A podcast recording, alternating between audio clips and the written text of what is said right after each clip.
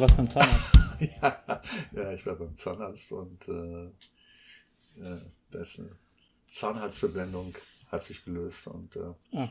ängstlich wie ich bin, es ist für eine Kleinigkeit, die wieder, wieder zu befestigen. Und die Ärztin fragte dann, ähm, meinte dann, ja, beim letzten Mal hätten wir auch keine Spritze gegeben. Ähm, ich sei da sicher tapfer. Meinte, ja, dann bin ich nicht sicher, ob ich tapfer bin. Und äh, dann äh, meinte sie, ja, dann fange ich mal an. Und wenn es weh tut, dann sagen Sie mir Bescheid.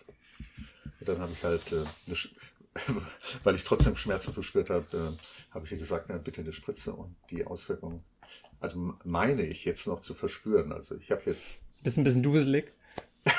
ja, Oder meinst du Ja. nur die Betäubung?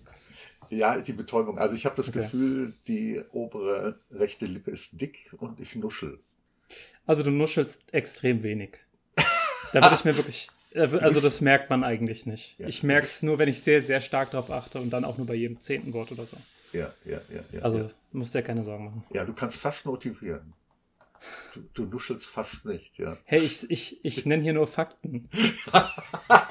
Und bei mir kommt, bei mir kommt äh, dann das rüber, was ich gerne. Weißt du was? Hören- hören mir, fällt, möchte. mir fällt jetzt gerade, mir fällt jetzt gerade auf, dass das Thema heute, Immun gegen Fakten, bei mir ziemlich, ziemlich nah beim Herzen liegt, auf eine Okay. Weise, die ich noch gar nicht betrachtet habe. Wow. Und zwar, und zwar habe ich ähm, in letzter Zeit auch mit dir, ich glaube, du hast so ein bisschen äh, darauf, du hast mir dabei geholfen, das zu erkennen, aber auch meine Mitbewohner, ist, dass ich häufig Sachen sage, die ich so meine, weil ich sie so wahrnehme, aber eher so von außen betrachtet oder von oben betrachtet. Sachen, die ich so sehe, die ähm, nicht, nicht Meinungen, sondern eher so Analogien oder Dinge, die mir auffallen.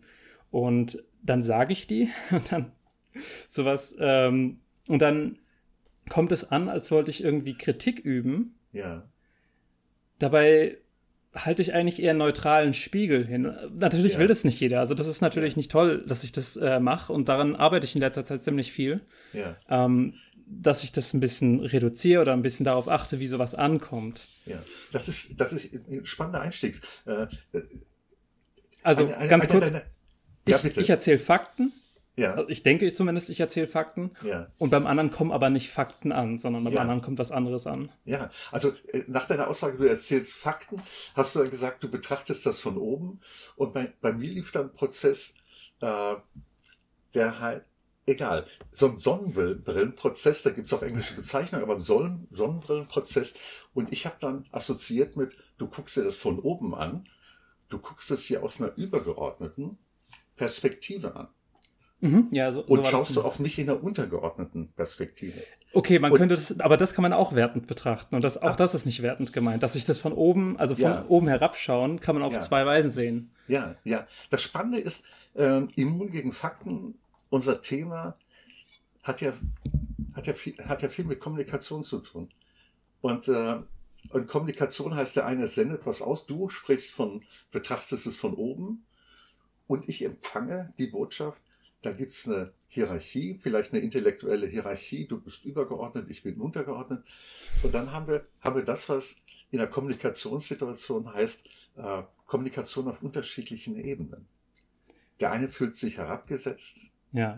indem der andere, obwohl der andere gar nicht meinte, Ja. dass er, dass er in einer, in einer überle äh, überlegenen Position kommunizierte. Und äh, unser Thema ist dann heute, äh, ist die spannende Ecke, welche, welche Möglichkeiten gibt es eigentlich, missverständ, missverständlich mit Fakten umzugehen? ja. Mir fällt gerade auf, dass ich doch höre, dass du ein bisschen äh, nuschelst. Komm, jetzt, jetzt schlag mich rum. Sag, sag wenigstens, Hartwig, du nuschelst stark. Ähm, ich ich merke es jetzt deutlich, ja. Das ist alles, was ich sage. Du hast, du hast auch, ein, du hast auch, glaube ich, ein unglaublich feines Gehör. Das kann sein, ja. Ja. Und ich bin ja halbwegs schwerhörig. Deswegen, Ach so. aber jetzt, jetzt nur physiologisch. Ob intellektuell, das ist eine andere Sache. Aber vielleicht sprechen wir dann auch über so eine Art äh, Immunität hat was mit einem intellektuellen Filter zu tun. Man mag bestimmte Dinge, andere mag man nicht oder auch einen emotionalen Filter. Okay, ich drehe mal, den- ich dreh mal die, ähm, wie sagt man, das Buch? Nee, was dreht man um? Den Spieß. Spieß um. Ja, das Buch, wie komme ich auf das okay, Buch? Okay. Ähm, okay. Und zwar, wenn es jetzt andersrum ist, wenn mir jemand einfach Fakten sagt und äh, die aber klingen wie eine Kritik oder sowas, dann, dann werde ich auch innerlich ein bisschen rot. Also dann denke ich mir auch, boah, muss das sein? Also ich kann das einerseits nachvollziehen, aber ich kann es nicht reflektieren, während ich einen gefühlten Fakt sage, dann Ja. kriege ich nicht mit, dass es ähm, so und so ankommen kann. Aber andersrum kriege ich es natürlich sofort mit, weil ich unterstelle der anderen Person immer sofort, dass sie was impliziert. Das ist ein wichtiger Punkt. Ich hatte mit André, André gesprochen. Du Ja. kennst André, die Ja, ja, klar, Zuhörer. klar, Ich glaube, wir haben ihn schon ein, zwei Mal erwähnt. Das ist ein guter Freund von mir. Ja, und einer meiner Lieblingsstudenten. Der hat, ähm, der hat gemeint, bei, ich, ich weiß nicht mehr, was das Thema war. Es ging darum, dass jemand ihm mit ihm über Fakten reden will. Und er hat dann gesagt, ich muss doch keine Fakten diskutieren, die ich euch einfach nachschlagen kann. Das heißt, die Person, die mit ihm über Fakten reden will, will gar nicht über Fakten reden, logischerweise, weil warum sollte man überhaupt über Fakten reden, wenn's, wenn, die, wenn die Person nicht nachgefragt hat? Wenn ich dich jetzt nach wissenschaftlichen Erkenntnissen frage, dann klar, dann kannst du mir Fakten erzählen. Aber wenn du es mir einfach so erzählst, von Ja. dir aus und da wirklich so ein, so ein motivierendes Interesse dahinter hast, dann ist ja klar, dass du auch was damit ausdrücken willst. Sagen wir, du erzählst mir jetzt von dem Fakt, dass, ähm, okay, wir nehmen mal das klassische Beispiel, dass Klimawandel real ist. So, dann, dann denke ich mir, ja, okay, warum kommst du jetzt damit auf mich zu? Willst du jetzt, dass ich mein Verhalten ändere? Und so geht es den meisten natürlich. Die meisten denken, hören bei Klimawandel nicht, okay, Tatsache ist, das Klima ändert sich, auch wenn das faktisch gesagt wird. Sie hören daraus, ich muss jetzt mein Verhalten ändern. Ich weiß nicht wie, ich weiß nicht, ob es was bringt und so weiter und so fort. Aber Ja. warum die Person mir das sagt, dieser Fach, Fakt, also das ist diese äh, Kommunikation mit den vier Ebenen von Schulz von Thun. Der hat das ja, Ja. erklärt, dass wenn man kommuniziert Ja. und man jetzt eine Aussage tätigt, dann gibt es vier Ebenen. Die Sachebene, das ist die, der Fakt eben. Mhm. Und scheinbar wird quasi nur das gesagt, aus, aus der Sicht von dem, der das sagt. Er kann sich auch selbst täuschen. Teilweise denkt man, man sagt nur einen Fakt, um den Fakt zu sagen, aber eigentlich meint man was. Vielleicht mache ich Ja. das ja so, keine Ahnung. Ja. Ähm, dazu kommt ein Appell. Und das ist das, was ich eben gesagt habe. Also das ist die zweite Ebene, ist der Appell. Das kann den Zuhörer halt nerven. Und deswegen könnte er sagen, ja, äh, geh mir nicht auf den Sack mit deinen Aussagen. Ich habe keinen Bock, mich damit zu beschäftigen. Also verneine ich sozusagen, was auch immer gesagt wird. Unabhängig davon, ob ich auf der Sachebene zustimme. ja. Und dann gibt es noch die Beziehungsebene. Das ist mh, vom Appell in dem Fall ein bisschen schwierig abzugrenzen. Aber in dem Fall sagt der andere zum Beispiel, ich bin unzufrieden damit, wie äh, mit der Dynamik von uns, wie wir damit umgehen oder irgendwie sowas in der Richtung. Oder die Selbstoffenbarung, natürlich. äh, Das ist die vierte Ebene Selbstoffenbarung. Also wenn ich jetzt einen Fakt sage, dann sage ich äh, zum Beispiel beim Klimawandel, dass mich das kümmert oder sowas. Oder dass, dass mir das wichtig ist oder dass ich will, dass sich irgendwas ändert. Wobei das wäre wieder der Appell. Naja, ja. genau. Das heißt, der Grund, warum Menschen immun gegen Fakten sind, ist, weil man nicht nur über Fakten redet. Ja. Ja. Also um, um bei deinem Beispiel Schutz von Thun äh, zu bleiben, ich weiß nicht, wie heißt das Vier-Ohren-Prinzip oder Vier-Ebenen-Prinzip? Mhm. Äh, also wenn wir dann von Immunität sprechen, heißt halt, Sender und Empfänger in der Kommunikation bewegen sich auf unterschiedlichen Ebenen. Äh, Ja. ich, ich mache eine Sachaussage, zum Beispiel, äh, das ist sehr warm in diesem, in diesem Frühling oder in diesem Sommer. Und der andere hört zum Beispiel auf der Beziehungsebene. Ja. Und leitet daraus einen, vielleicht einen persönlichen äh, Vorwurf ab. Mhm. Ja.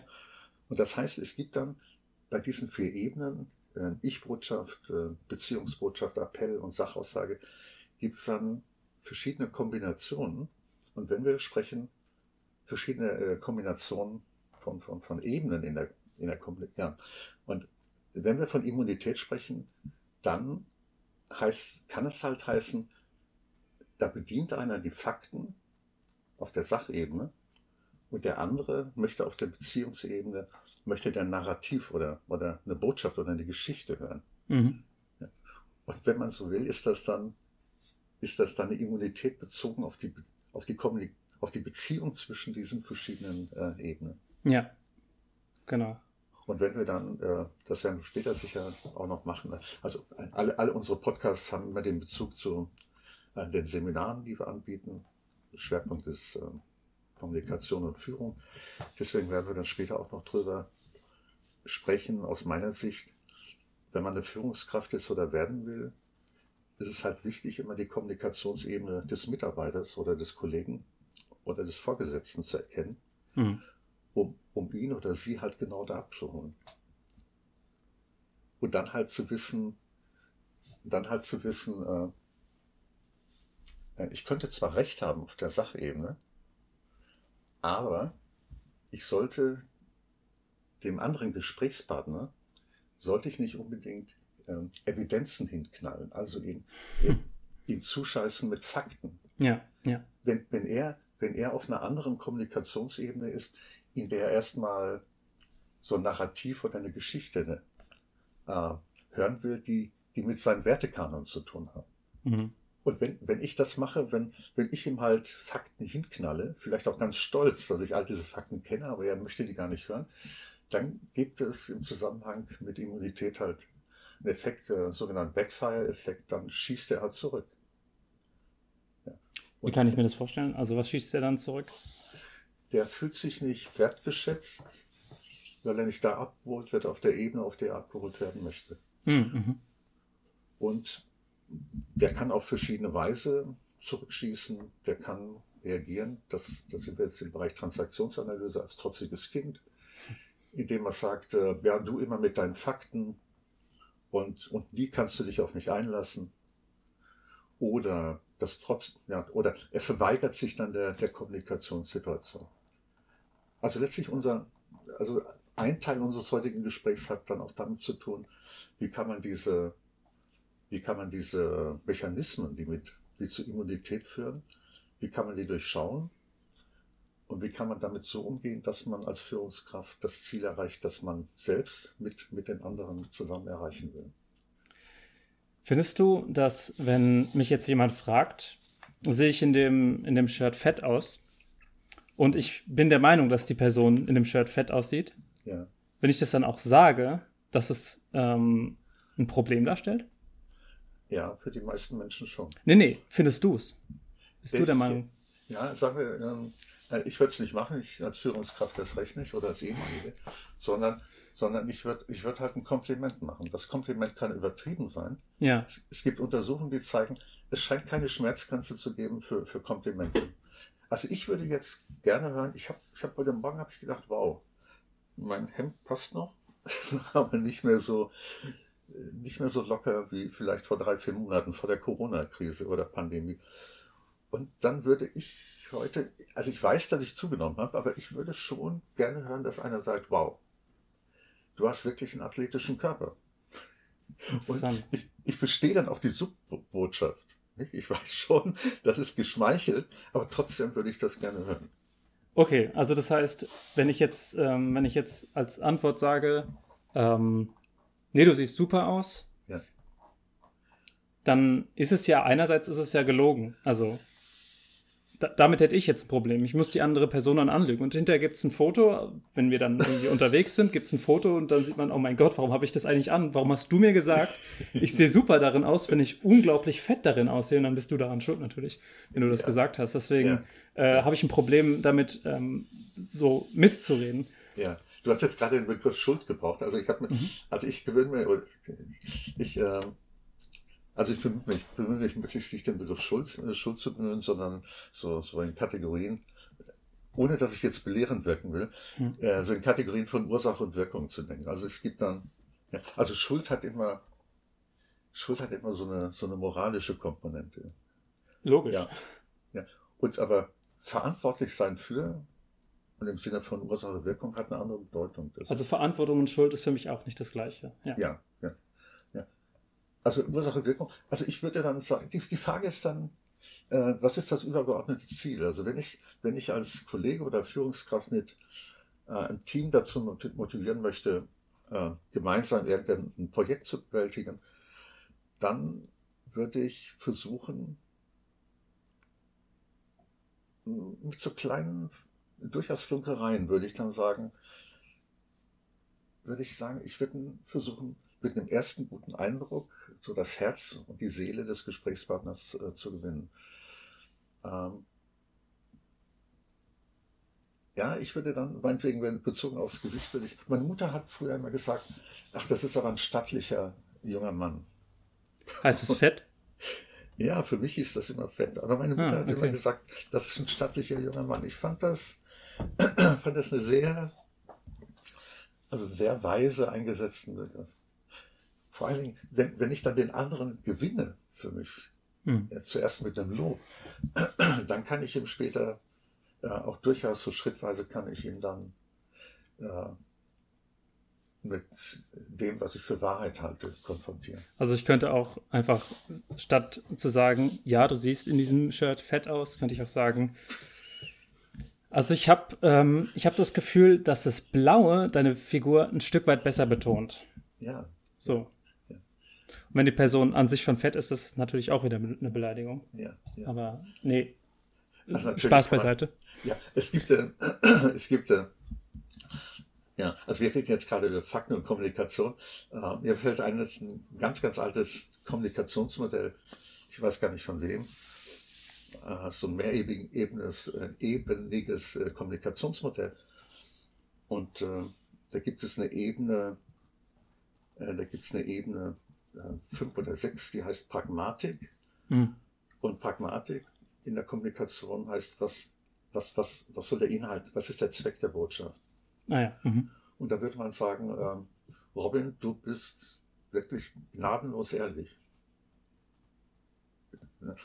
Und dann gibt es über der pragmatischen Ebene gibt es eine sogenannte aprobetische Ebene. Und die aprobetische Ebene, die beschreibt, was ist die Botschaft hinter der Botschaft. Interessant ist, interessant ist, dass äh, in der Regel die, die Kommunikation zwischen Männern auf der pragmatischen Ebene aufhört und dass Frauen, das klingt jetzt nach einer Null- und Eins-Argumentation, dass Frauen auch noch es verstehen, die übergeordnete apobetische Ebene zu bedienen. Mhm. Das heißt, ein Mann würde sagen, hör mal, du bist, du bist fett. Unter Freunden wird man das auch sagen, wenn man mhm. sagt, hör mal, das, du bist fett geworden. Auf einer apobetischen Ebene wird man sagen, wow, du hast ein schickes Hemd an und äh, das sieht so maßgeschneidert, tailliert aus. okay, verstehe. Ja, hm. Das heißt, es spannt in der Hüfte. Äh, die, die Kommunikation, die Kommunikation, sagen wir, wenn wir so mit Fakten kommunizieren auf der pragmatischen Ebene, geht es eher um die Abklärung eines Status und äh, die Kommunikation ist eher konfrontativ. Ja. Die Kommunikation auf der apobetischen Ebene lässt immer mehrere Deutungsmöglichkeiten zu. Und auch Rückzugsmöglichkeiten. Das ist eine, das ist eher eine, eine offene Kommunikation, oder? Ja, das ist eine offene Kommunikation. Mhm. Ja, ja. Also wie meine Freundin früher mal gesagt hat, äh, ach, hat der Wein, hat der Wein gestern nicht lecker geschmeckt? Mhm. Und da habe ich dann nach Schutz und Tun auf der Sache eben gesagt, ja, hm. das, und das war's. Bis ich verstanden habe, dass sie eigentlich, sie war auf der akrobetischen Ebene, dass sie eigentlich meinte, der hat lecker geschmeckt und sie würde jetzt gerne nochmal ein Glas Wein trinken. Aha, ja. Und dann haben wir das spielerisch gemacht. Also äh, diese aprobetische Ebene ist die Ebene, auf der in der Regel also eher Frauen kommunizieren, die pragmatische, äh, die Ebene, auf der Männer kommunizieren.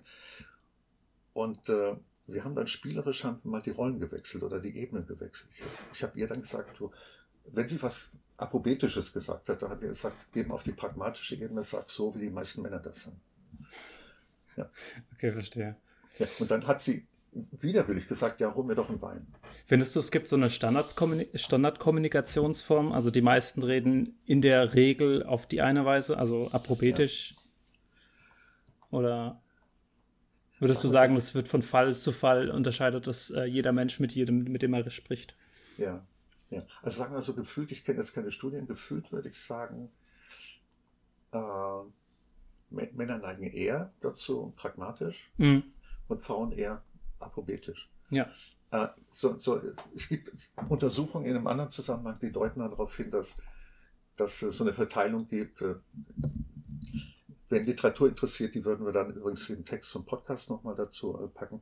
Sagen wir so, so, so analoge Untersuchungen, aus analogen Untersuchungen würde ich sagen, zwei Drittel der Männer äh, kommunizieren äh, pragmatisch und ein Drittel äh, halt apologetisch. Und bei Frauen gibt es dann auch ein Drittel pragmatisch, äh, die pragmatisch äh, kommunizieren und äh, zwei Drittel apologetisch. Ja, ist kein, kein Schwarz und Weiß, das ist, nein, über, ist überlappt. Nein, ja, ist ja normal. Also. Ja.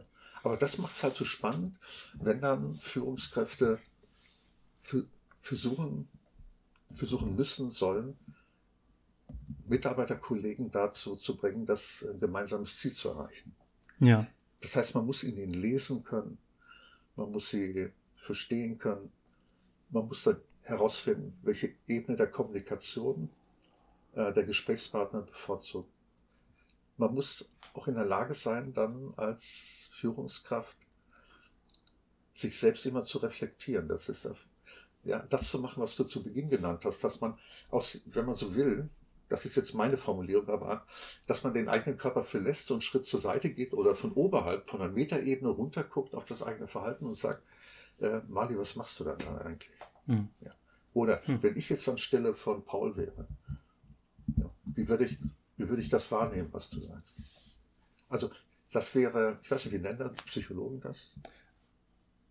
Was, was, was davon meinst du jetzt?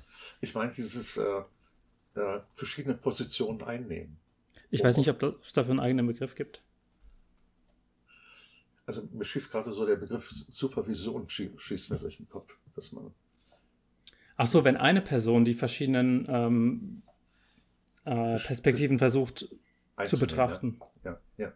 Ich weiß nicht, ob es dafür einen Begriff gibt. Also Supervision ist ja eher so eine, so eine, so eine übergeordnete Tätigkeit. Ja. Aber kann schon sein, dass es, also es passt, in gewisser Weise passt es, ja. ja. Also es, mir, fällt, mir fällt jetzt kein Begriff ein, aber einfach nur so eine Technik. Äh, ich habe dann, hab dann halt, wenn ich gemerkt habe, dass es Schwierigkeiten gibt, äh, Fakten zu kommunizieren, habe ich in der Nachbereitung des Gesprächs mit mir selbst gesprochen und habe gesagt, wenn, wenn ich jetzt anstelle des Betriebsrates wäre, wie würde ich die Situation wahrnehmen? Mhm. Wenn ich anstelle der Geschäftsführung wäre, wie würde ich die Situation wahrnehmen?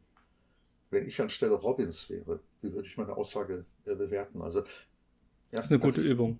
Ja, also damit ist es mir immer wieder gelungen, wenn, wenn ich der festen Überzeugung war, ich bin im Besitz der einzigen wirklich wahren Fakten und äh, die Leute haben sich nicht abgeholt gefühlt, dann war das eine Technik, die ich eingesetzt habe. Und äh, die hat dazu geführt, dass ich gelassener wurde, auch demütiger wurde und, und auch erkannt habe, es gibt eigentlich keine, nicht eine wahre Faktenlage, sondern es gibt einfach verschiedene Wahrnehmungen.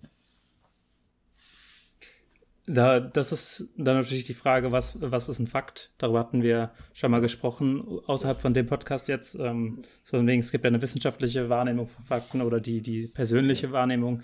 Da macht es dann Sinn, wenn man sagt, okay, es gibt verschiedene, es gibt kein Schwarz und Weiß. Es gibt kein, kein, keine Fakten in dem Sinne, aber das ist natürlich ein bisschen schwierig, sowas zu sagen, weil wenn du es wissenschaftlich unterbrichst, gibt es natürlich immer die Wahrheit und also eins ist wahr und das andere ist nicht wahr oder so. Ja. Aber das oft hängt es von den impliziten Annahmen ab. Ja. Aber um, zumindest, vor, zumindest vorläufig wahr. Ja. Also wenn man, wenn man halt sagt, wenn, wenn ich halt sage, äh, hör mal, Robin, alle Schwäne sind weiß, und äh, du kommst dann um die Ecke und sagst, hör mal, ich habe jetzt gerade einen schwarzen Schwein gesehen. Das ist, äh, ja. dann, dann ist meine Gänsefüßchen Wahrheit äh, ist in dem Augenblick halt implodiert. So gesehen kann man sagen, es gibt keine endgültige Wahrheit oder so keinen endgültigen Fakt, weil man hat ja nur noch nicht alles rausgekriegt, ja. was vielleicht den Fakt relativieren könnte. Ja. Wir sind ein bisschen ähm, woanders gelandet. Wir haben eine gute Einleitung gemacht für das eigentliche Thema Immun ja. gegen Fakten. Wir haben jetzt sehr viel über die Kommunikationsebene gesprochen. Ähm, was heißt eigentlich, wenn man immun ist gegen einen Fakt? Ja. Das ist ja, wenn, wenn ich jetzt jemandem was erkläre, das hatte ich eben schon erzählt mit, mit, dem, mit, dem, mit dem Klimawandel. Wenn ich jetzt ja. jemandem was erkläre und er hört es und der ist aber immun gegen die Tatsache, dass es so ist, dann liegt es ja, wie wir gerade besprochen haben, an den, an den Botschaften, an, der, an dem Inhalt, den man mitsendet, mitsamt dem Fakt. Ja. Ähm, und es gibt aber noch ein paar es gibt noch ein paar grundlegendere Punkte, die dabei ähm, eine Rolle spielen. Zum Beispiel, ein Fakt wirklich zu leugnen. Das heißt, dir sagt jemand was und du, und du leugnest es. Was bedeutet das eigentlich? Weil man denkt, also ich denke zumindest, mir geht's so nicht. Das machen andere. Wenn ich anderen Fakten sage, dann leugnen die die, aber ich mache sowas nicht. Woran liegt es? Das liegt daran, dass wenn ich jetzt eine Aussage tätige und der andere nicht sofort zustimmt, dann gilt es für mich schon irgendwie als ein Leugnen. Ja. Dabei könnte diese andere Person ganz, ganz viele Gründe da dafür haben, nicht sofort zuzustimmen. Zum Beispiel ein komplett anderes, aber kohärentes Weltbild, was ich nicht verstehe. Ja. Oder die Person hat es vielleicht einfach nur schlichtweg nicht richtig verstanden. Einfach den, beide Seiten denk, äh, denken also an was anderes oder meinen was anderes. Ja. Oder die wissen gar nicht, was sie damit anfangen können. Das ist jetzt wieder das von eben, das mit, den, mit der Kommunikation. Also, warum sollte man einen Fakt quasi in sein Weltbild integrieren, wenn man damit überhaupt nichts anfangen kann? Das ist quasi, ist einfach nur Ballast. Also, warum reden wir darüber? So nach dem Motto. Mhm. Oder es wird nicht der Fakt an sich geleugnet, sondern die moralische Implikation man weiß direkt, was gemeint ist. Man hat den Fakt vielleicht schon hundertmal gehört und weiß genau, die Person will auf was Bestimmtes hinaus und das wird dann auch rausgehört. Warum sollte man sonst über Fakten reden? Ja, ja, ja. Oder Fakten sind durch andere Fakten hergeleitet worden und ähm, die zugrunde liegenden Fakten werden so, sozusagen abgelehnt. Mhm. Wie könnte man das in die, in die ähm, Welt der Führungskräfte und Mitarbeiter ähm, übertragen? Mhm. Ja, also mir fällt, fällt gerade ein Beispiel ein. Ähm, mhm.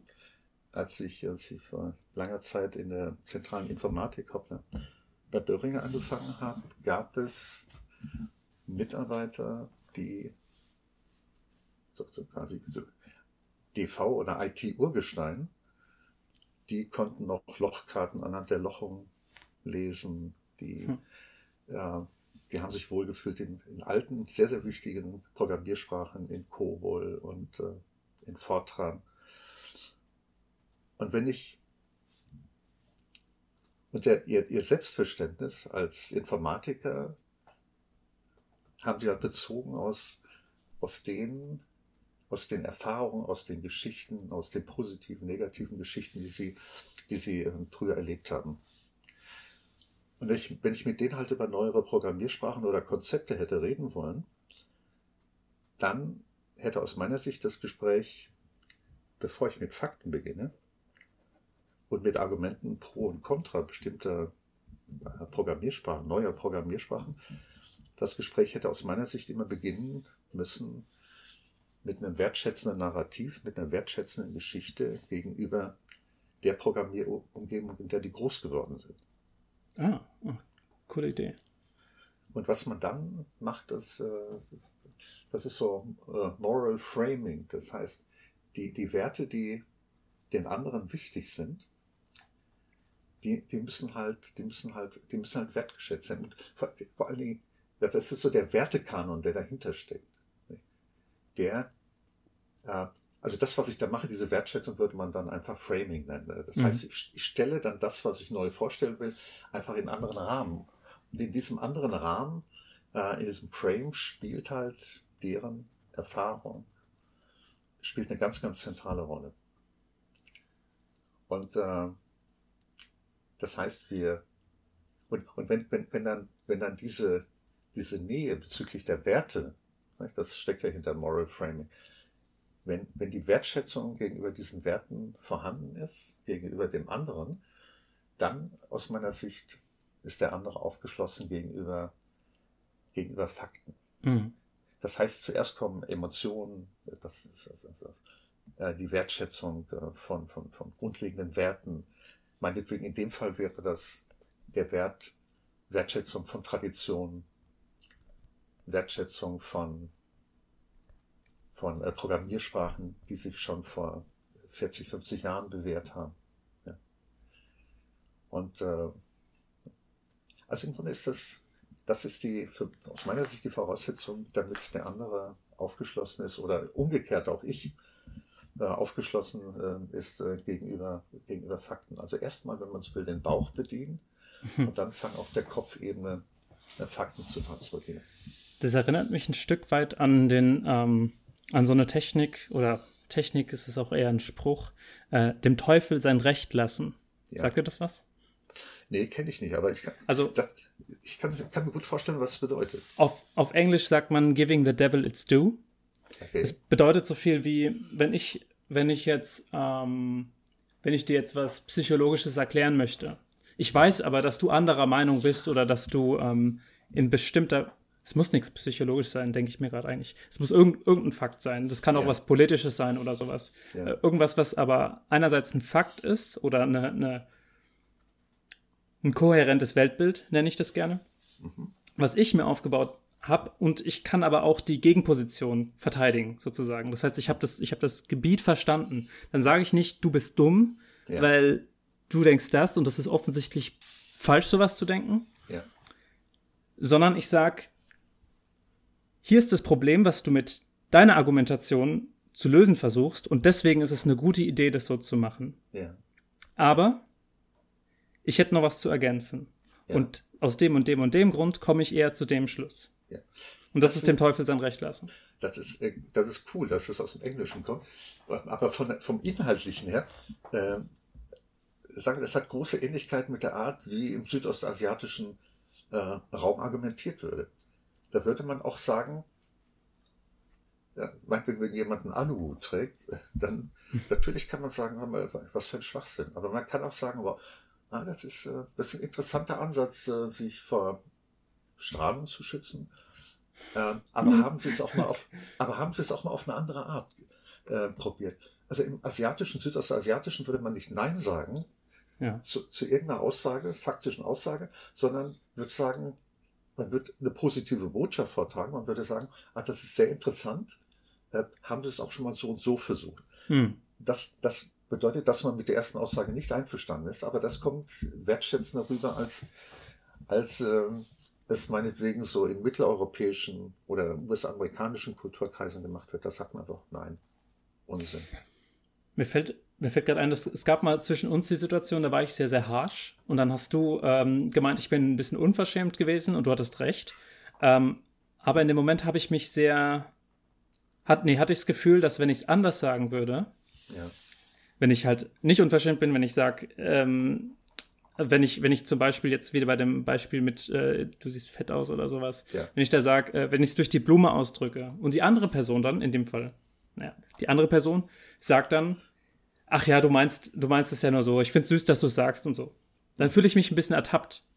Weil die andere Person kriegt mit, mit dass ich, dass ich quasi durch die Blume was Gemeines gesagt habe oder was, ja. was der Person nicht gefällt. Ja. Und ich bin dann irgendwie, ich fühle mich dann irgendwie ertappt, weil die, ähm, weil es ja stimmt, dass ich eigentlich was anderes meine, als ich gesagt habe. Übrigens, was, was dann bei mir passierte, ist dann aber seit, seit vielen, vielen Jahren, ich will nicht sagen ja, seit Jahrzehnten, aber eigentlich schon, äh, ist dann folgendes. Äh, wenn, wenn ich jemanden mag, dann mag ich ihn. Also dich zum Beispiel. Ich mhm. mag dich. Und wenn du dann irgendwas sagst, was harsh klingt, dann, dann reframe ich das. Dann, und dann unterstelle ich dir einfach, äh, das ist wohlmeinend. Und wenn ich jemanden für einen Arsch halte, mache ich genau das Gleiche. Dann reframe ich es auch, weil ich dann halt nicht auf der Bauchebene reagieren will. Mhm. Das, das, heißt, ich habe mir angewöhnt, immer Frames so zu setzen, dass ich über mich die Kontrolle habe. Und das heißt, äh, also das ist dann, ja, also das, äh, das ist so eine Vorgehensweise, mit der ich mich sehr wohlfühle. Äh, es gibt halt, es gibt Leute, ich glaube, da haben wir auch schon mal drüber gesprochen, über Psychopathen. Ja die, die sehr manipulativ sind. Die, die können in uns reinschauen und wissen, was wir mögen, was wir nicht mögen.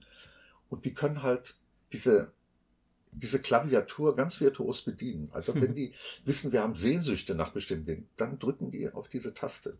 Ja. ja. Und wenn die wissen, wir fürchten bestimmte Dinge, dann drücken die auch auf diese Taste, bevor die mit Fakten kommen. Die haben halt kein Mitleid und deswegen können die ja. Dinge tun, bei denen wo es Mitleid uns zurückhalten würde und sie halt einfach nicht. Die haben dann einen entscheidenden Vorteil dadurch. Ja. Ja. Was mir gerade auch, äh, was mir auch gerade noch einfällt, ist so eine im Zusammenhang mit, äh, mit, dem, mit dem Professor Drosten, es geht ums Thema Faktenkommunikation. Der Professor Drosten, das hat vor kurzem äh, ein Statistiker gesagt, äh, das ist ein Gigant im Bereich der Virologie weltweit. Und das heißt, er ist, ist einfach ein Experte und ein Super-Experte, vielleicht auch mit Guru-Status.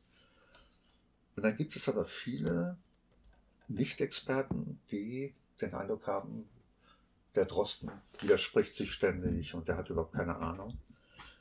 Und in dem Zusammenhang ist mir bei der Vorbereitung der sogenannte äh, Dunning-Kruger-Effekt äh, begegnet.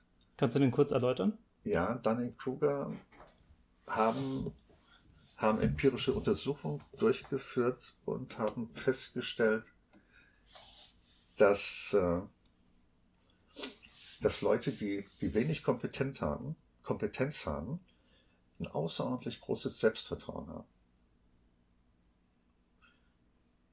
Ja. Das ist der, ja, ich, es ist sehr, sehr typisch. Also es, es klingelt sofort bei mir. Ja. Die Person, die, die meint, die weiß alles, dabei ist es halt irgendwie, dabei gibt es einen Haufen Experten, die es tatsächlich wissen und gegen, denen gegenüber die eigentlich nichts zu bieten hätten. Ja, das, das äh, äh, Dunning und Kruger haben sich damit beschäftigt. Ich, ich habe jetzt nicht nachgeschaut, äh, wie repräsentativ das Ergebnis äh, ist, aber also ich fand es zumindest äh, aufgrund meiner, meiner Erfahrung bestätigt.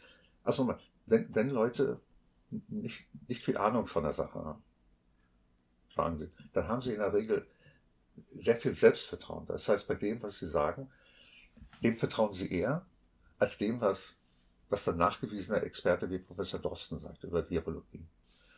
Das Problem ist, die, die Experten, oder vielleicht nochmal zurück zu, den, zu diesen äh, Leuten, die, die kaum Kompetenz haben, die, die haben auch keinen Eindruck davon, was es heißt, Kompetenz zu sein. Also die wissen nicht, was man, was man wissen muss, um wirklich wie, wie Professor, Professor Drosten eine Kapazität auf dem Gebiet Viro, Virologie zu sein. Und weil sie diesen Maßstab nicht haben, schätzen sie halt schätzen halt das, was Sie sagen, halt so quasi, das ist für Sie Expertise auf einem hohen Niveau. Das sind Menschen wie Newton unter Einsteins. In gewisser Weise. Also es stimmt ja, Newton war genial.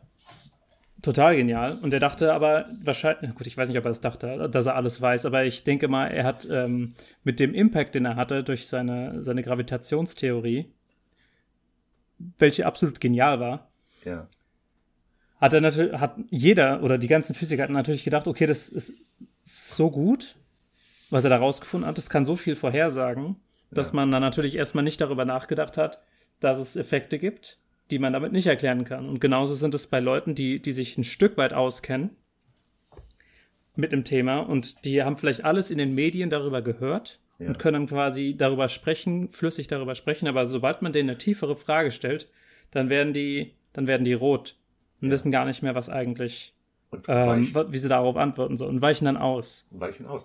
Also ja. dann, dann ist die Frage, wie, wie, wie kann man als, weil wir ja beim Thema Immunität äh, gegenüber Fakten sind, wie, wie, wie kann dann zwischen einem eingebildeten Experten und einem tatsächlichen Experten die Kommunikation erfolgreich laufen?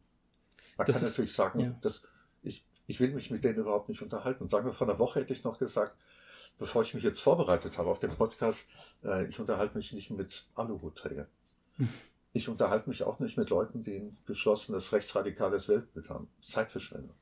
Hm. Aber im Rahmen der Vorbereitung habe ich gemerkt, äh, das ist eine besonders spannende Herausforderung, gerade wenn ich dann an Führungskräfte denke. Wie kann ich Leute einfangen, die mich als Vorgesetzter unter Umständen überhaupt nicht schätzen?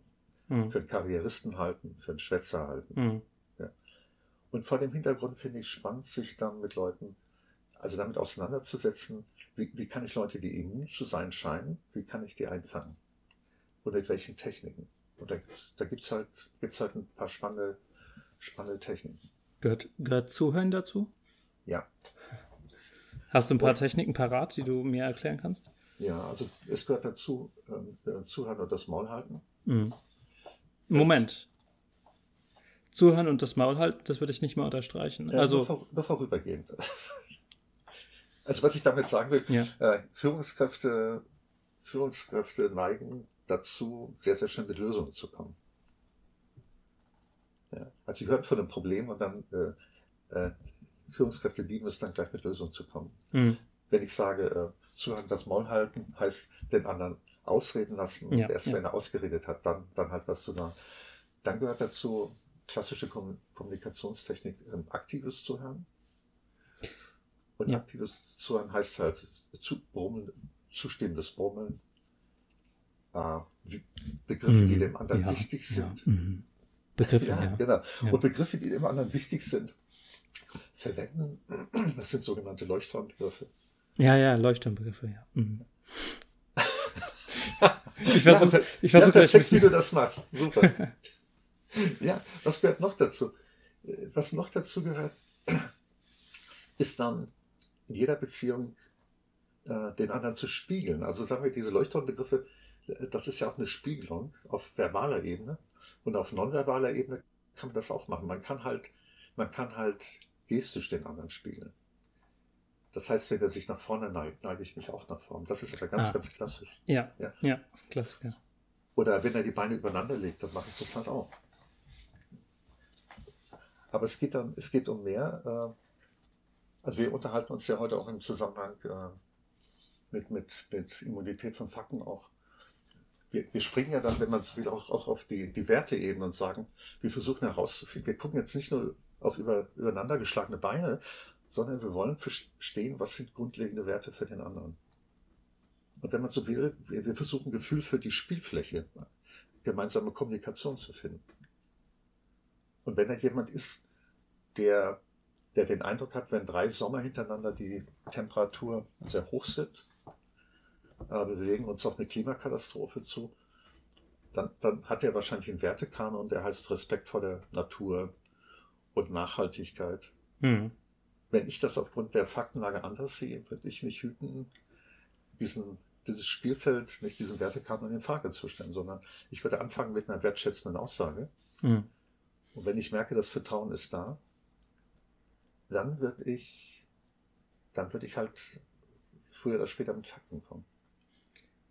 Du kannst auch erstmal hinterfragen oder nicht hinterfragen, Ja. sondern nachfragen, warum die Person, warum der das Ja. so wichtig ist, warum, Ja, warum ist dir das, warum ist dir das jetzt so wichtig, das mit dem, mit dem Klima, Klimawandel? Ja, weil dann ist passiert, ähm, dann geht es ganz, ganz vielen Menschen schlecht, weil die müssen dann aus ihren Häusern fliehen, weil dann gibt es Tsunamis und dann ja, ähm, gibt es Tornados Ja. und die Eiskappen, die Pol, äh, die na, Polka. Polkappen schmelzen Ja. und ähm, die, die, die Eisbären sterben und was nicht alles passiert. Ja. Und dann sag ich, und, und was schlägst du vor, wie man das lösen kann? Ja. Ja, aufhören zu fliegen. Dann sag ich, ja, okay, aber hast du bedacht, hm, nee, das war schon falsch. Dann sage ich nicht, ja, okay, aber, Ja, sondern ich sollte dann anfangen zu sagen, ja, verstehe. Die sind die, die sind die Lebewesen, die auf der Erde wohnen, sehr, sehr wichtig. Und deswegen ist dir wichtig, dass man sich entsprechend verhält, damit es denen gut geht. Mhm. So. also was du dann machst, beginnst, sind verschiedene Szenarien durchzuspielen. Mhm. Ja, Aber ohne, ohne den Gesprächspartner bloßzustellen. genau, richtig, ja. Es gibt, äh, mir schoss gerade ein Satz ins Gehirn von, von einer amerikanischen Psychologin, die heißt äh, mit Vornamen Amy und mit Nachnamen Cuddy. Über die haben wir schon ganz am Anfang schon mal gesprochen, bei den ersten paar Podcasts, Amy Cuddy. Okay, zum Glück hast du ein fotografisches Gedächtnis. Nee. Ich wollte jetzt mal ein Kompliment. für- Sorry, ich hab, danke. Ah, Aber Gedächtnis ist so eins meiner Schwächen tatsächlich. Egal. Äh, erzähl mir über Amy Cud- Cuddy. Ja, und Amy Cuddy hat äh, einen Satz gesagt, der äh, mich extrem beeindruckt. Das, das ist so einer von zwei, drei Highlights-Sätzen in den letzten fünf Jahren. Und Amy Cuddy hat gesagt, fachliche Expertise ohne Vertrauen ist nichts. Hm. Dir hört ja niemand zu. ja, ja. Und fachliche Expertise heißt, Klammer, auf, Fakten, Fakten, Fakten, Fakten. Ja. Ja. Also wenn ich, wenn ich nur mit mir alleine kommunizieren möchte, dann kann ich mir, oder wie Data in Star Trek, das ist der kommuniziert, nicht dieser humanoide Roboter, der kommuniziert nur auf der, auf der faktischen Ebene und hat immer Sehnsucht danach, er möchte gerne mal Gefühle empfinden wie die Menschen. Ich glaube, es hängt ein bisschen auch die, diese, diese politische Spaltung, rechts, links und so, hängt, glaube ich, ein bisschen damit zusammen, dass, ähm, dass die Menschen sich ein bisschen hintergangen fühlen von, von Medien und sowas, weil die ja. plötzlich spüren, dass egal was gesagt wird, es gibt noch die Gegenmeinung, aber es wird immer wie ein Fakt dargestellt. Und es ist immer eine Agenda dahinter. Man ja. erfährt eigentlich nie, was wirklich Sache ist. Und das war, glaube ich, vor, vor 40 Jahren war das noch nicht so klar. Ja. Und, und jetzt plötzlich ist es klar, jetzt mit dem, weil das Internet so extrem präsent ist und damit kann die Gesellschaft. Merkel hat mal gesagt, das Internet ist für uns Neuland und ganz, ganz viele Leute haben sich darüber lustig gemacht. Ja. Aber ich glaube, sie hatte damit recht. Und zwar ja. auf die Weise, dass wir gesellschaftlich noch nicht wissen, wie wir damit umgehen, was die Auswirkungen, die langfristigen politischen Auswirkungen vom Internet hat. Ja. Und wie wir, wie wir das, wie wir das Internet entweder regulieren, natürlich viele sind auch fürs komplett freie Internet, kann ich auch verstehen. Ja. Ähm, und so weiter. Und ich glaube, das spielt da eine große Rolle, dass Leute eben immun gegen Fakten ist da nicht das Richtige. Ähm, dass Leute hören, dass es sich nicht um Fakten handelt. Die hören sofort raus, dass es dass nicht über Fakten gesprochen wird. Ja, ja. Es gibt das, ein cooles Experiment, was gemacht wurde. Ja, bitte. Und zwar, ähm, Forscher haben ähm, den Teilnehmern bei dem Experiment, das war ein psy psychologisches, ja, psychologisches Experiment, die Forscher haben den Teilnehmern erklärt, auf welche Weise sich das Klima ändert. Da haben einfach ein paar Fakten dargelegt. Also da ging es wirklich darum, die Fakten darzulegen, was passiert ist, die Messung, was die, was sie sagen und was für eine Prognose man daraus ziehen kann. Und jetzt gibt es zwei Lösungsstrategien. Davon wurde aber nur eine den Teilnehmern genannt. Lösungsstrategie 1 ist, das mit, mit dem freien Markt zu lösen. Das heißt, man nimmt den freien Markt und ähm, versucht dann vielleicht einen Mechanismus einzuführen, ähm, der oder, oder sagt, dass es sich vielleicht von selbst löst, möglicherweise mit dem freien Markt, ähm, dass, die, dass der Klimawandel gestoppt wird. Lösung Nummer zwei ist, die CO2 steuern oder generell irgendwie steuertechnisch das zu lösen. Das war in den USA diese Studie. Und Lösung Nummer eins mit dem freien Markt hat, den Republi hat Leuten sehr gut gefallen, die republikanische Tendenzen hatten, also die, die ja. ähm, politisch eher auf der republikanischen Seite standen. Ja. Und die andere hat ihnen halt nicht gefallen. Aber das wird nicht getestet, ob es denen gefällt, sondern, weil das wussten die ja schon, die wussten ja, dass sie das vorhersagen können, was denen gefällt anhand ihrer politischen Einstellung. Stattdessen wurde ja, wie gesagt, nur eine der Lösungen vorgeschlagen, mhm. aufgrund der Faktenlage. Und dann wurde gefragt, ob die Teilnehmer überhaupt zugeben, dass die Fakten existieren, also dass sie wahr sind, also der Klimawandel zum Beispiel. Okay. In dem Fall der Klimawandel.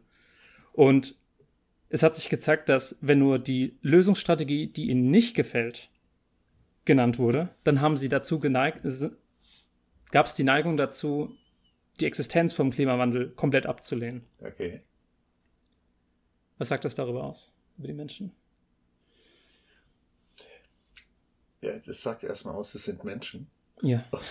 und äh, und äh, das, was der Mechanismus, der da läuft, äh, das heißt halt äh, Confirmation Bias. Das heißt, wenn, wenn, wenn, wenn irgendetwas mir vorgestellt wird, was meinem Wertekanon nicht entspricht, dann ignoriere ich halt alles das, was, was mein Wertekanon nicht bestätigt und mein Weltbild. Also ich habe halt, ich habe ein intrinsisches Bild der Welt, äh, das, mir, das, mir, das mir eine grundlegende Stütze gibt. Und wenn mhm. das in Frage gestellt wird, dann neigen Menschen, entweder alle oder überwiegend halt dazu,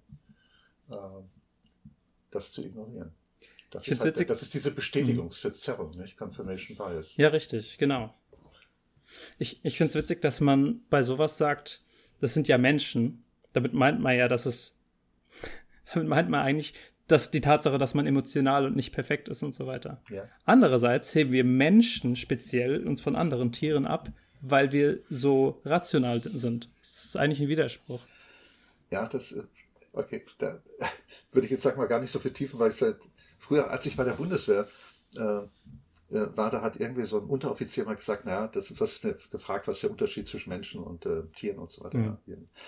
Und da meinte er, ja, dass äh, der wesentliche Unterschied ist, Menschen haben Humor und, äh, und zum Beispiel Primaten haben keinen Humor. Puh. Was ich, was ich so in den letzten Jahren halt immer festgestellt habe, die Unterschiede zwischen, zwischen, zwischen Menschen und Tieren sind in vielen Fällen gar nicht so signifikant. Also es mhm. gibt halt, es gibt halt äh, Oktopusse, die können Aufgaben lösen. Es gibt Rabenvögel, die können, die können zählen und, und äh, okay, aber hoppla, Entschuldigung. Okay, aber ja. Ja. Ja. ja. Der Confirmation Bias, den hast du auch genannt. Das ist ja im Prinzip. Ja. Im Prinzip ist Confirmation Bias genau das, worum es geht bei, ja. warum sind äh, Menschen immun gegen Fakten? Weil sie die Hypothesen gerne bestätigen wollen. Ja. Und die Frage die ist, schon glauben. Man, und die Frage ist, wie geht man, wenn man weiß, wenn man weiß, äh, es gibt den Confirmation Bias, wie geht man dann, meinetwegen in Unternehmen oder in der politischen Diskussion mit Menschen um, die den, den, den ganz anderen Wertekanon leben? Wie, wie, wie, kann man, wie, kann man die, wie kann man die gewinnen, äh, geme gemeinsam etwas zu unternehmen? In einem Unternehmen Unternehmen kann ich natürlich je nach Führungsstil, äh, wenn ich einen autoritären Führungsstil hätte, würde ich den Leuten sagen, so, äh, Müller, Sie machen das jetzt einfach mal, ob Ihnen das passt oder nicht, ist mir scheißegal. Hm. Und wenn Sie es halt nicht machen, dann, äh, Sie kennen ja Ermahnung, Abmahnung und gefeuert. Das ist, ja. Aber das, über die Welt reden wir ja nicht. Hm. Das kann man natürlich machen. Und wenn man in einer Drucksituation ist, also in einer sehr, sehr stark angstbelegten Situation, dann kann man das natürlich auch machen. Das ist ja auch ein Trend bei den meisten Menschen, dass sie, ja, wenn es um Kommunikation, um Fakten geht und die Situation wird unüberschaubar und angstbelegt, dass sie dann eher dazu neigen, äh, wenig, weniger über Fakten zu sprechen. Logisch. Aber wenn wir über sagen wir, eine zeitgemäße Art der, der Führung sprechen, dann kooperativ, dann heißt es halt, ich will den anderen abholen, ich will ihn überzeugen, ich möchte, möchte im Respekt signalisieren. Ich will, ich will, ich will ihm signalisieren, dass ich sein Selbstwertgefühl äh, respektiere. Mhm. Und in bestimmten Situationen geht es halt nicht. Also wenn jemand sein Selbstwertgefühl darüber definiert, dass, in, dass von den Nazis keine Juden vergast wurden, dann wird eine Diskussion schwierig. Mhm, klar. Also meine Lieblingstechnik ist tatsächlich, glaube ich, ähm, das, was ich eben erklärt habe, dem Teufel sein Recht geben. Hast, ja. hast du so eine Lieblingstechnik oder die, die du am meisten anwendest? Hm, das ist eine gute Frage. Also eine meiner Lieblingstechniken ist, äh, ist Tit for Tat. Mhm, mhm. Und äh, heißt, der andere hat 1,3 Schuss frei. Das heißt, wenn ich äh, mit jemandem kommuniziere, also ich gehe mit einem Tit for Tat heißt, äh, ich gehe mit einem positiven Menschenbild auf jemanden zu, mit dem ich mich unterhalten will. Klammer auf Fakten austauschen will oder Geschichten austauschen will. Ich gehe auf ihn zu und wenn er sich, wenn er sich aus meiner Sicht negativ verhält, wie ein Arsch verhält, dann hat er einen Schuss frei und beim nächsten Mal gehe ich wieder auf, mit einem positiven Bild auf ihn zu und dann spiegel ich sein Verhalten. Also wenn er sich dann freundlich und aufgeschlossen verhält, dann mache ich es auch. Mhm. Wenn er sich noch immer ablehnend verhält, äh, dann äh, würde ich mich auch ablehnend verhalten. Und, äh, ich habe gesagt, der andere hat 1,3 Schuss frei. Also es gibt dann, äh, es gibt dann auch so eine Alternative, die heißt, der andere hat von Fall zu Fall auch mal zwei Schuss frei. Und das, äh, das übe ich seit vielen, vielen Jahren und das hilft mir, das hilft mir Großteil der Konfliktsituation zu vermeiden und äh, trotzdem noch zu einem Gespräch, guten Gespräch zu kommen. Hm. Hm. Damit wäre ich soweit am Ende. Wir, haben, wir sind schon bei 50, über 50 Minuten. Ja. Möchtest du noch ähm, etwas Voll. Interessantes? Nee, von mir aus, nee, ist auch okay. Äh, ich wollte dich gerade äh, wollte ich gerade äh, äh, animieren, dazu animieren, vielleicht noch so, ein, so einen zusammenfassenden Schlusssatz zu sagen wenn du magst. Okay, ich versuch's. Hm. Menschen sind häufig immun gegen Dinge, die zu den Fakten dazugehören, nicht gegen, gegenüber den Fakten selbst. Das heißt, Menschen hören nicht nur die Fakten, wenn man mit ihnen spricht. Fakten können bestimmte, eine tiefere Bedeutung haben.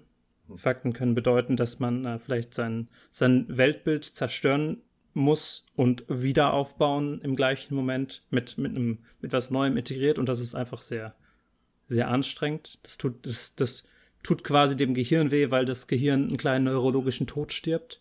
Okay. Ähm, und damit kann man natürlich umgehen. Man kann die Fakten vielleicht ähm, sanfter ranführen. Man kann den anderen Leuten nicht direkt versuchen, ihr Weltbild zu zerstören, weil davon, damit ist nichts gewonnen. Man kann ähm, versuchen, bei sich selbst zu beobachten, was, was man eigentlich tut, wie man eigentlich mit anderen spricht. Das gilt für mich. Ich denke mal, du siehst es äh, auch bei dir. Das gilt für jeden. Wir unterhalten uns nie, fast nie nur über Fakten, es sei denn, es wird explizit nur nach Fakten gefragt. Wir unterhalten uns immer über moralische Implikationen und über Dinge, die ähm, darüber, darüber hinaus gemeint sind. Mhm. Es gibt keine richtige Lösung dafür im Prinzip. Es gibt eigentlich nur den, den Versuch, es besser zu machen selbst und äh, den Versuch, ähm, sich so besser zu verhalten, dass es anderen auffällt und dass sie es vielleicht auch machen. Dem Teufel sein Recht lassen. Mhm. Ähm, ist ein cooler Satz. Ja, finde ich, find ich auch. Ich mag das. Ähm, darauf achten, auf welcher Ebene man kommuniziert. Also Sachebene ist die, ist die Faktenebene, aber auf der allein kommuniziert man nicht. Man hat auch immer einen Appell. Mhm. Vielleicht ein bisschen darauf schauen, nicht nur, was der andere sagt, also den Appell bei anderen rauszuhören, ist wesentlich leichter. Mhm. Aber bei sich selbst rauszuhören, was der Appell ist, wenn man was sagt, was man vielleicht nicht mal meint oder nicht mal weiß, dass man diesen Appell darin hat. Aber er ist da. Oder er kommt auf jeden Fall beim, beim anderen an. Auf den an, äh, zu achten. Ja. Ist gut. Ja, ja, ja. ja. Das, das, klingt nach einer, das klingt nach einer spannenden Herausforderung, das als ja. Trainings, Trainingsplatz zu definieren. Das stimmt, ja. Natürlich kann man auch ab und zu mal, wie, wenn ich das sagen darf, wie es dir vor ein paar Monaten passiert ist bei irgendeiner artistischen Bodenübung. Natürlich mhm. kann man auch so einen Muskelriss oder so, so einen Riss in irgendeinem Gehirnbereich hier dabei in Kauf nehmen. Manche Leute mögen es halt auch ein bisschen ähm, mit, mit häufigeren äh, mikroneurologischen Toden. Ja. Ich zum, also ich, ich mag's, ich, also ich weiß, mir tut es auch weh, natürlich. Ja. Aber ähm, ich weiß aus Erfahrung, dass ich an den Punkten, wo die am meisten wehgetan haben, am, am am meisten wachse. Okay. Ähm, aber das heißt nicht, dass es anderen so geht. Und das heißt auch nicht, dass es andere wollen, vor allem. Vor allem auch nicht, dass es genau dann wollen, wenn du gerade Bock hast, denen irgendwas zu erklären. Ja. So. Das ist ein wunderschöner Begriff, mikroneurologischer Tod. Ja. Das, hat, das hat so, so eine. Das klingt so, das klingt so real. Ja, aber ich wollte gerade sagen, das klingt so lyrisch. Das hat äh, fast so den Charakter eines äh, sehr emotional. Das ist ein sehr, sehr emotionaler Begriff für mich. Ich finde den wunderschön. Ich finde den eher gar nicht emotional. Ich finde, das ist sehr, ähm, sehr auf der Faktenlage basierend. Mit dem Wort macht's gut, liebe Zuhörer. Macht's ja, gut, lieber Hartwig. Ich ja. wünsche euch noch allen eine schöne Fahrt, eine gute Nacht, eine, hm, einen schönen Spaziergang, wo, ja. wobei auch immer ihr den Podcast hört. Ja. Ich wünsche mir, dass ihr mir gerne was schreibt äh, an meine Mailadresse robin.comon, C-O-M-O-N.de. Ich wünsche, dass ihr Themenvorschläge habt, ähm, dass ihr mich kritisiert. Bitte ähm, gebt dem Teufel, also mir, mein Recht, wenn ihr mich kritisiert. Ähm, aber seid nicht zurückhaltend. Ihr könnt mir gerne schreiben, wenn ihr Fragen habt, wenn ihr Anregungen habt.